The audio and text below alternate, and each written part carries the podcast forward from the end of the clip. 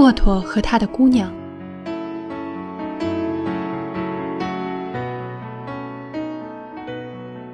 做菜跟写字一样，写字讲究语感，做菜讲究手感。手一抖，整坨盐掉到锅里，结果狗都咽不下去。有人用闹钟也掌握不到火候，而有人单凭感觉就能刚刚好。一切技能到最后都靠天赋，勤学苦练只能变成机器人，跟麦当劳的流水线差不多。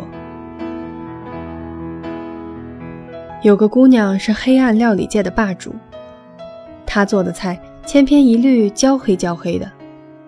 不可思议的是，里面依旧很生。有时候还带着冰渣子。我家梅西吃他做的排骨，兴高采烈摇着尾巴，咔嚓一口，狗脸一变，好端端一条金毛当场就绿了。他小心翼翼地吐出来，嗷嗷地叫着，躲到墙角哭到大半夜。我见识过他最厉害的一道菜——清蒸鲈鱼，只花半个小时。鲈鱼在蒸笼上被他腌成了咸鱼。这姑娘工作忙碌，在一家外企。尽管如此，每个月总是找机会大宴宾朋。百夕当天，他家厨房就是个爆炸现场。我们都喊他居里夫人。他无所谓，眼巴巴望着你，你在他水汪汪的注视中。艰难的去挑个卖相比较正常的，咸鸭蛋甜得像蜜，水饺又厚又圆，跟月饼似的。好不容易决定尝尝炒木耳，结果是盘烧糊的鱼香肉丝。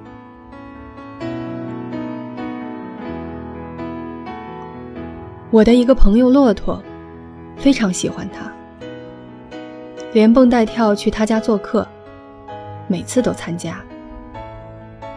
他能坚持吃完所有的菜，各种奇怪的食材在他嘴里，一会儿嘎嘣嘎嘣，一会儿噗噗冒泡。因为烧得太朦胧了，经常肉跟骨头都分不清，他就一律用力的嚼，最后咕咚咽下去。后来，骆驼和这位姑娘结婚了。我问骆驼：“你这么吃，不怕出人命？”骆驼说：“他一个月才做一次，我就当自己痛经了。”去年姑娘查出来肝癌晚期，春节后就去世了。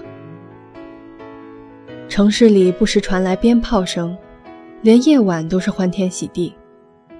我放心不下骆驼，去他家里拜年。家里只有他一个人，坐在书房的电脑前，开着文档。我凑前去看，是份菜谱。我说：“你要出菜谱？”骆驼让我坐会儿，他去蛋炒饭。我站在旁边，有一句没一句的跟他聊天。他将米饭倒进油锅，然后撒了半袋盐，炒了一会儿，自己吃了一勺。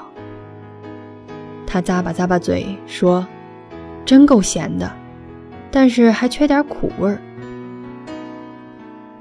我突然沉默了，突然知道了他为什么在写菜谱。他想将姑娘留下来，但是人没有留住，至少能留住那味道。骆驼又吃了一口，用手背擦擦眼睛。他哭了，手背擦来擦去，眼泪还是挂到了嘴角。他说：“我挺幸运的，找了个做菜独一无二的太太。她离开我后，能留给我复习的味道可真多。”他说：“还缺点苦味儿。你说那个苦味儿是炒焦炒出来的，还是索性有什么奇怪的佐料？”他说：“你看电视吧，我继续去写菜谱。”我说：“要不我们去喝杯茶？”他说：“不了，我怕时间一久会将他的做法忘记，我得赶紧写。”我的眼泪差点涌出眼眶。后来我劝他，老在家容易难过，出去走走吧。他点点头，开始筹备去土耳其的旅途，然后一去许久。我曾想打电话给他，但是打开通讯录就放下了手机。他是带着思念去的。一个人的旅途，两个人的温度。无论去到哪里，都是在等他。那么，也许并不需要其他人打扰。昨天下午，我跟梅西在自己的小店睡觉，一人一狗睡得浑然忘我。醒来已经黄昏。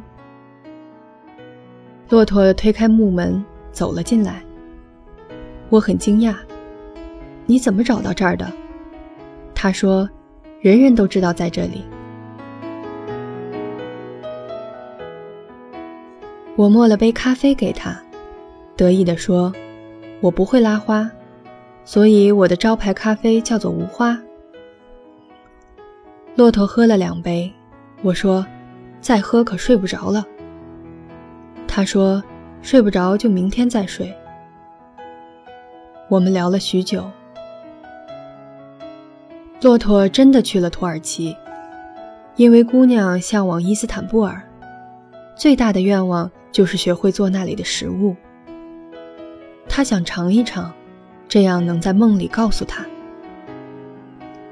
骆驼说：“只有你没打电话给我，大家都劝我，别多想，会走不出来，这样太辛苦。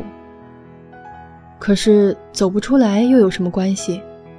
我喜欢这样，我过得很好，很开心。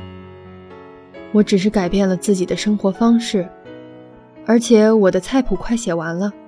现在发现他会做的菜可真多。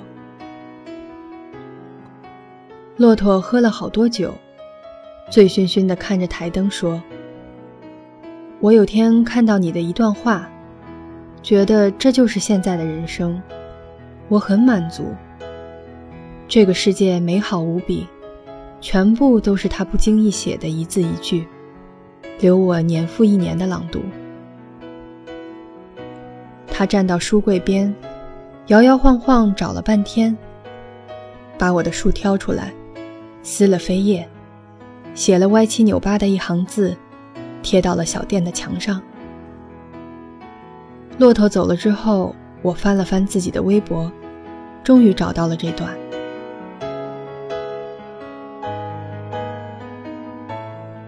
我觉得这个世界美好无比。晴时满树花开，雨天一湖涟漪。阳光席卷城市，微风穿越指尖，入夜每个电台播放的情歌，沿途每条山路铺开的影子，全部是你不经意写的一字一句，留我年复一年朗读。这世界是你的遗嘱，而我是你唯一的遗物。